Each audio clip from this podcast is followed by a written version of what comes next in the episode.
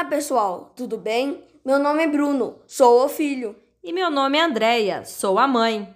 Este é o canal Entrando na História. Vamos contar uma história para você. Esperamos que entrem nesta magia. Lá vamos nós!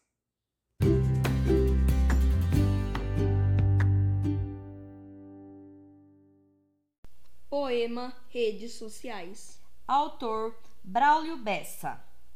Lá nas redes sociais, o mundo é bem diferente. Dá para ter milhões de amigos e mesmo assim ser carente. Tem like, a tal curtida, tem todo tipo de vida para todo tipo de gente. Tem gente que é tão feliz que a vontade é de excluir. Tem gente que você segue, mas nunca vai lhe seguir. Tem gente que nem disfarça, diz que a vida só tem graça com mais gente para assistir. Por falar nisso, tem gente que esquece de comer jogando, batendo papo, nem sente a fome bater.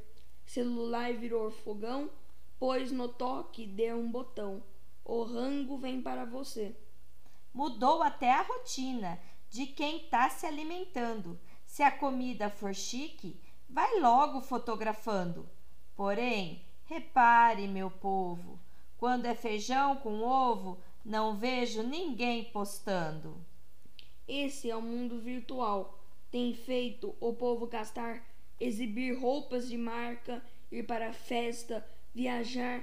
É claro, o mais importante que é ter de instante em instante um retrato para postar.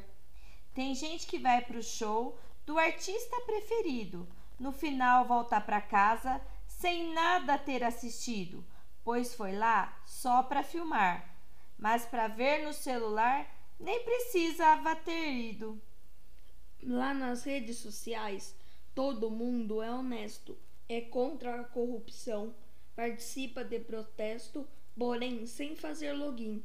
Não é tão bonito assim. O real é indigesto. Fura fila, não respeita quando o sinal está fechado. Tenta corromper um guarda quando está sendo multado. Depois, quando chega em casa, digitando manda brasa, criticando um deputado.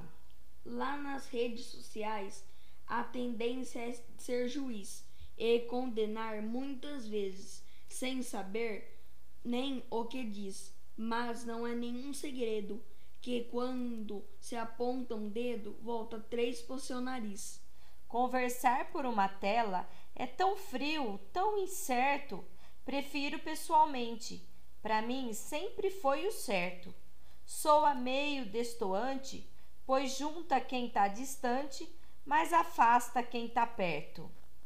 Tem grupos de todo tipo, todo tipo de conversa com assuntos importantes e outros nem interessa, mas tem uma garantia: receber durante um dia um cordel do Braulio Bessa.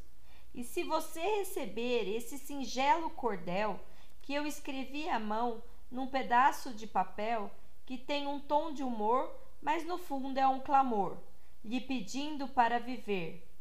Viva a vida e o real, pois a curtida final ninguém consegue prever.